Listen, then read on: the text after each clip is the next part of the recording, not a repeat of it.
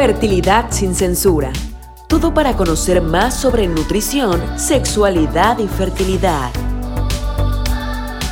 Fertilidad sin censura es presentado por Advanced Fertility Center Cancún. Hola, soy el doctor Alfonso Suástegui Navarro, soy especialista en reproducción asistida en Advanced Fertility Center Cancún y hoy con todo gusto les voy a hablar de un tema apasionante y que no todo el mundo voltea a ver en reproducción asistida, en reproducción humana, que es el factor masculino, esta orientación del varón en la fertilidad. Muchas veces hablando de fertilidad o infertilidad siempre se voltea a ver a la mujer y esto realmente es bastante equivocado ya que hasta el 50% de las parejas que no logran tener un embarazo después de un año de buscar relaciones sexuales de manera regular eh, es ocasionado por eh, algún problema en el esperma.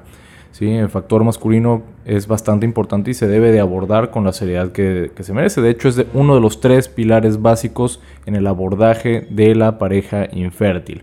Ahora, ¿cómo vamos a, a empezar a abordar, a estudiar el tema del factor masculino?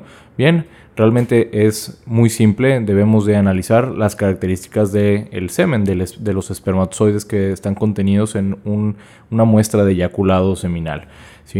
Esto normalmente recomendamos, ojo, que se realice en un centro de reproducción humana, un centro especializado con un laboratorio de andrología, ya que, bueno, eh, muchos laboratorios eh, comerciales, que son muy buenos, de muy buena calidad para estudios eh, normales, no tienen un personal capacitado con los criterios más estrictos y más actualizados que son los criterios por ejemplo de Kruger, este sudafricano que en 2010 estableció la forma ideal del espermatozoide y todo lo que es todo lo que está fuera de esta forma ideal eh, se considera anormal.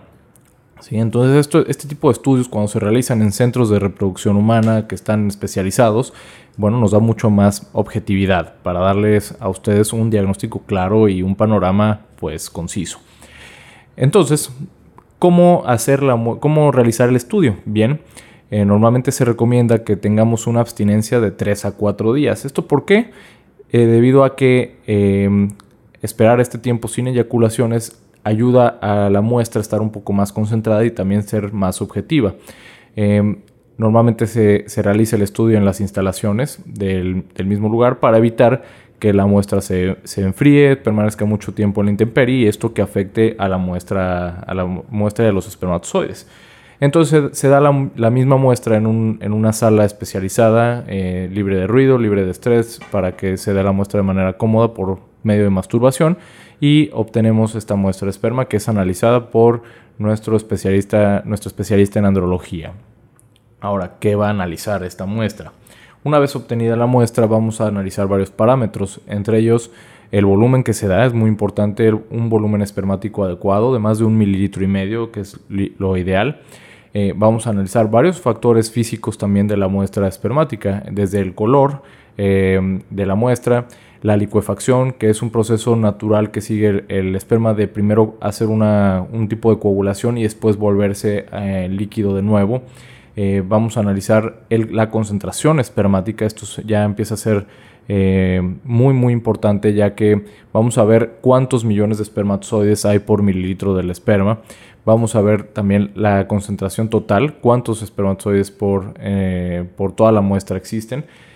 Vamos a ver la movilidad del espermatozoide, muy importante ya que a final de cuentas en, la reproducción, en la naturaleza, necesitamos que un espermatozoide sea móvil y se mueva en línea recta. Esto lo denominamos movilidad progresiva. Hay espermatozoides, por ejemplo, que solo vibran o que están moviéndose en círculos. Estos realmente no son de utilidad eh, y esto se denomina movilidad no progresiva. Vamos aparte de, la movilidad a ver eh, la anatomía del espermatozoide. Volviendo a los criterios de Tainus-Kruger, eh, vamos a ver que em, al menos 4% de todos los espermatozoides del eyaculado sean de características normales, de morfología normal. Y a pesar de que suene muy poco, bajo, eh, muy, muy, poco, 4% de toda la muestra, eso es lo que, según los criterios de, Kruger, es lo ideal para que una muestra sea considerada de buena calidad. ¿sí? Entonces, vamos a combinar todos estos parámetros para dar el diagnóstico que es normosospermia. Si todos los eh, parámetros están normales, si hay al menos 4% de morfología, al menos 32% de movilidad progresiva, al menos 15 millones de espermatozoides por mililitro, esto se considera una muestra normal, normosospermia. Y eh, vamos a poder seguir eh, adelante con el tratamiento dependiendo ya también del factor femenino. Sin embargo, bueno, muy importante tener siempre en todo varón de una pareja infértil, siempre hay que pedir una muestra de esperma. Nunca hay que dar por sentado que la muestra está normal ya que así podemos darles objetividad y no brincar ningún paso, ningún, no dejar ningún cabo suelto a la hora de hacer un tratamiento de reproducción asistida. Y bueno, dicen, eh, pueden preguntarse muy comúnmente y me preguntan mucho en la consulta qué podemos hacer los varones para mejorar eh, el esperma eh, todos los días. Hay varias recomendaciones que se recomiendan, son bastante simples y muchas son en cambios de estilo de vida. ¿sí? Por ejemplo, evitar el alcohol a medida de lo posible, evitar eh, cualquier tóxico externo como el tabaco. El tabaco es de los más eh, de los factores más dañinos para, afectar la muestra espermática, la calidad espermática. Evitar obviamente drogas, cualquier tipo de droga de, droga, eh, de recreación. Es recomendable evitarla por al menos tres meses, que es el lapso en el que normalmente el testículo se toma para crear nuevos espermatozoides. Em, entonces, estar libres de todos estos tóxicos ambientales, evitar los famosos parabenos que están eh, presentes en algunos productos de belleza, en algunos jabones y que ya eh, está cobrando cada vez más importancia en que todos estos productos sean cada vez más naturales y con menos, eh, menos químicos que pueden llegar a ser perjudiciales para, para la calidad espermática y para, para la calidad ovocitaria también. evitar también, en medida de lo posible, estrés en la vida diaria. Se recomienda mucho el ejercicio, eh, ejercicio mínimo 30 minutos al día de ejercicio aeróbico o de fuerza. Esto nos ayuda también a liberar, normalmente en el cuerpo del varón se libera un poco más de testosterona, de FSH y esto también ayuda a una mejor producción espermática. Em, también se recomienda 8 horas de sueño al día. Esto también nos ayuda a bajar eh, los radicales libres que pudieran generar daño en la misma muestra espermática. Em, y tener eyaculaciones de manera regular. ¿sí? De manera regular quiere decir dos, tres veces por semana. Esto también ayuda al testículo a estimularse y a seguir produciendo eh, una buena cantidad de, espermatozoides. Estos son prácticamente recomendaciones de estilo de vida que son bastante, sensibles, bastante sencillas de seguir. Una buena alimentación, eh, de todos los grupos alimenticios, frutas, verduras, eh, carne, pollo, pescado, evitar a medida de lo posible alimentos muy procesados, grasas saturadas. Es, todo esto nos ayuda mucho a mejorar la calidad espermática. Eso sin mencionar que aquí también en la consulta les recomendaríamos algunos suplementos que no obtenemos en la dieta. Por ejemplo, eh, la coenzima Q10, este suplemento, este antioxidante maravilloso que está cobrando cada vez más importancia. Eh, los omegas, muy importantes antioxidantes también. El hombre también tiene que tomar ácido fólico, es muy recomendable, eh, al igual que la mujer. Y vitamina D. Todos estos son suplementos de rutina que solemos dar aquí en la consulta, tanto para la mujer como para el hombre. Entonces así podemos ir abordando y mejorando la calidad espermática. Ahora, todos estos cambios de estilo de vida, todos estos suplementos eh, son importantes, sin embargo no son milagrosos, hay que también ver del otro lado de la moneda, hay, hay, muestras espermáticas que pueden llegar a ser de muy mala calidad y ahí es donde tenemos que buscar apoyo ya de técnicas de reproducción asistida y de eh, asesoría con un andrólogo.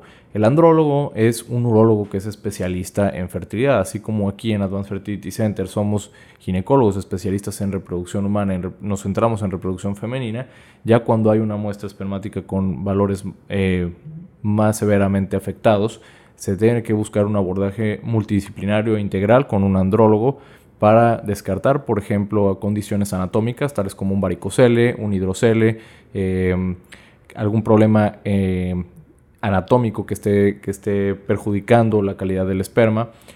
Factores hormonales también, que desde la hipófisis, desde el mismo eje hipófisis, hipotálamo, hipófisis, testículo, esté algo alterando la producción eh, eh, del espermatozoide. Eso todo lo, tenemos que valorar eh, de manera multidisciplinaria. Entonces, siempre se trata de ofrecerles un tratamiento integral y no únicamente decir, ah, tu muestra está muy bien, eh, vamos a seguir adelante para fecundación in vitro, por ejemplo, inseminación, coito programado, siempre tenemos que voltear a ver el factor masculino. Espero que les haya sido de, utilidad esta, esta información. Eh, no olviden, aquí estamos para servirles. Soy el doctor Alfonso Suástegui, eh, apasionado de reproducción asistida aquí en Cancún y estoy para servirles. Muchas gracias. Fertilidad sin censura. Hablamos en cada emisión sobre nutrición, sexualidad y fertilidad.